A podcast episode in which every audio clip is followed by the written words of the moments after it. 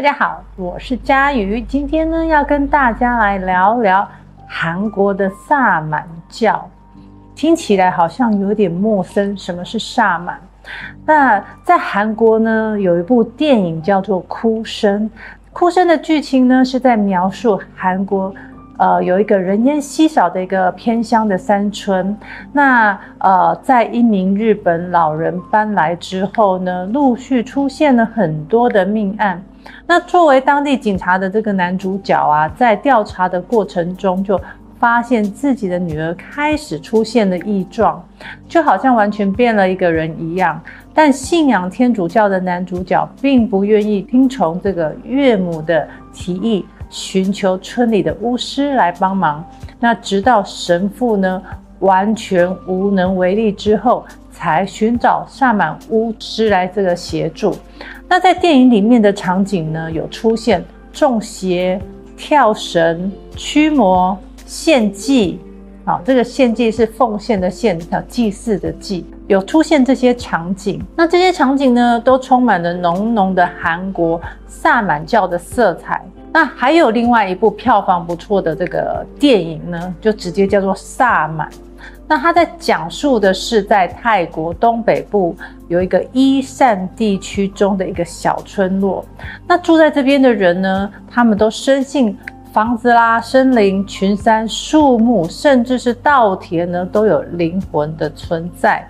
那在这个部落里面呢，这个萨满巫习呀是世袭的。所谓世袭的意思呢，就是必须由家族的人来继承。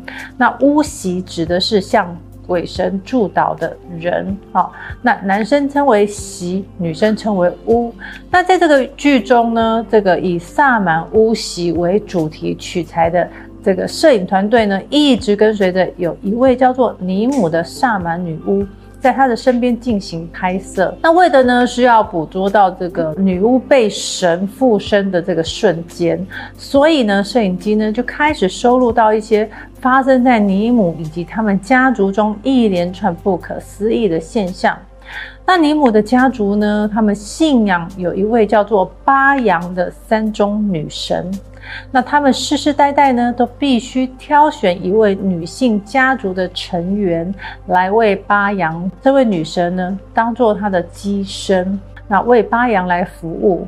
那某一天呢，他却发现他的外甥女呢，敏似乎好像感觉有点不太对劲，那状态一天比一天恶化中，那变得很越来越古怪。那在这个跟拍的过程当中啊，敏呢，他就开始出现了人格异常，还有一些自残啊，呃，下体流出大量经血啊，这些等等的很不可思议的症状。那敏呢，他的母亲也就是尼姆的姐姐诺伊。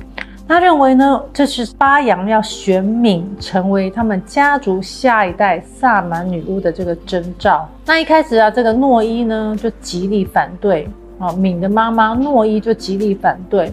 那当初诺伊跟尼姆呢，在年轻的时候呢，也发生了相同的症状。那最后呢，诺伊呢，为了要拒绝成为萨满女巫，所以她改信奉了天主教。后来才由妹妹尼姆呢来继承，成为他们那一代的萨满女巫。那这个萨满呢，它的信仰出现在早于任何有组织的宗教，甚至于呢，我们可以追溯到新石器时代。那他们所信仰的呢，是天地万物的一切，所以属于自然信仰，也就是我们之前前几集讲的万物皆有灵。从这个自然现象呢，延伸到风神、雨神、雷神、电神、火神，以及无生物的山神、土地神、水神、石神、海神，还有生物类的蛇神、鸟神、虎神、树神、草神、花神等等，这些呢，都是他们崇敬与信仰的对象。所以，严格来说，萨满它并不能说是一个宗教，它是一种信仰。从人类呢史前时代呢就留下了巫术的信仰，那这个巫术呢也成就了我们现在所有宗教系统的起源。好，那萨满的信仰呢分布得非常的广，从北亚、中亚、西藏。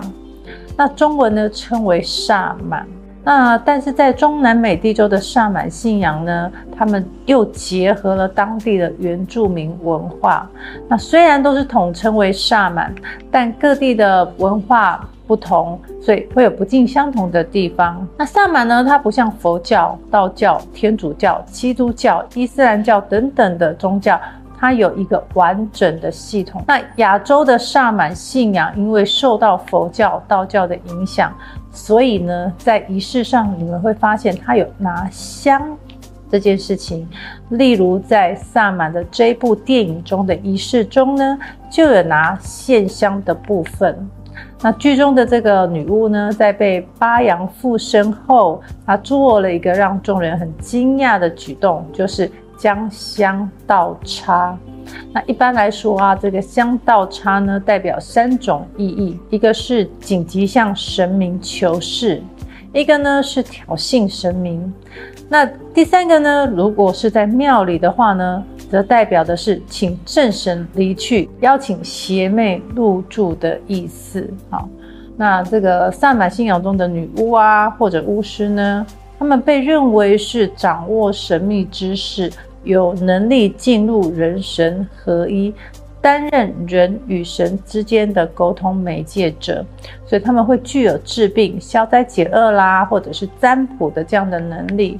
那现在呢，因为各个地区的不同呢，也有不同的名称，呃，例如巫师、驱魔师、占卜师，以及上一集的日本神道教里面的巫女。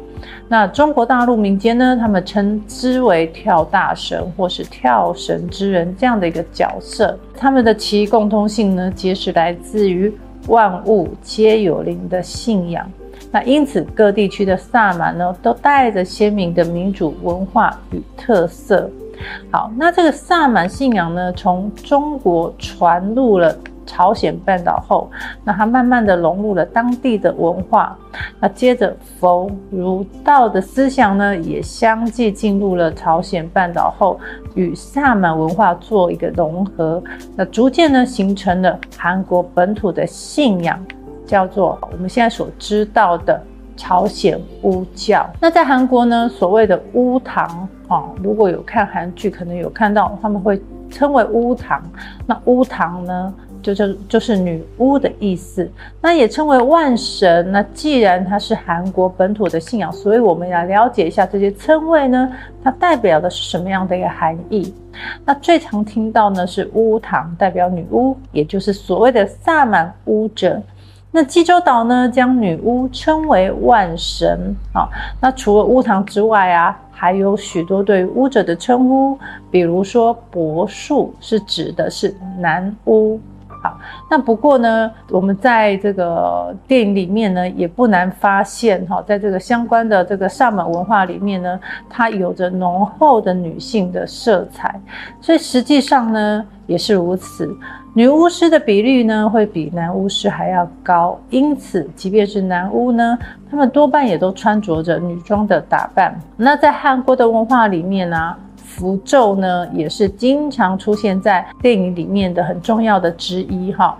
那通常啊，这个符咒啊，是用来祈求神灵的保佑，也具有趋吉避凶的。以及驱魔的效果，所以这与我们华人所使用的符咒概念呢是相同的。那因为呢，符咒是从中国传入，那最早呢，韩国的符咒上使用的文字呢也是汉字。那后来他们有了文字之后，符咒上的文字改成了他们熟悉的语言文字。那因为呢，在传达意念以及能量的聚集时呢，使用熟悉的文字以及语言呢，这个。能量呢，才能完整的展现出来。那此外呢，这个巫师们的占卜呢，也经常透过生辰八字来分析未来的祸福。那这部分与华人的民俗信仰也是相似的。可是要怎么样呢，才具备有巫师的条件呢？能够这个胜任人与神之间的沟通桥梁这样的角色？好，那通常呢，会有两种。一种呢是家族本身就有萨满巫师血统的人，他们称为世袭巫，哈，就是承袭的意思，哈，世袭巫。那第二种呢，是被神灵所选中附身的人，他们称为将神巫。好，那世袭巫的部分呢、啊，顾名思义就是从家族血脉传承到的这个呃巫师的体质，而降神巫呢，则是由神灵所指定的对象。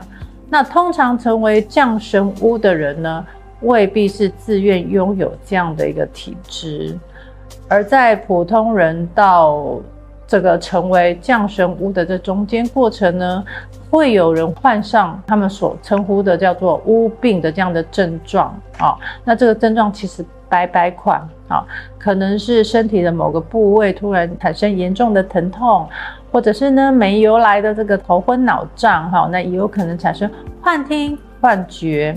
好，那这个病症啊会因人而异。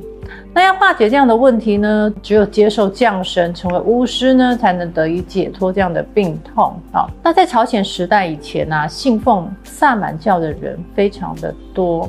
那现在呢，随着我们的教育水准啊，这个逐渐的提升，到今天我们的科技水平呢，也渐渐的发达。所以，尽管目前这个韩国的民众的信仰呢，他们多为是基督教。而且韩国的官方呢，也未将萨满巫术列为正式的宗教，那也没有准确的信众的统计的数字。但是呢，我们在一些韩国的巷弄啊，还是可以看到有古老历史的萨满的象征。好，那虽然经过的历史的变迁呐、它还是这个依旧呢，在我们民间呢，韩国的民间是相当的活跃，那也代表说它保有一定的重要性的存在。那今天呢，这个就是家瑜要跟大家分享的韩国萨满教。那接着我们接下来要分享什么呢？敬请期待喽，拜拜。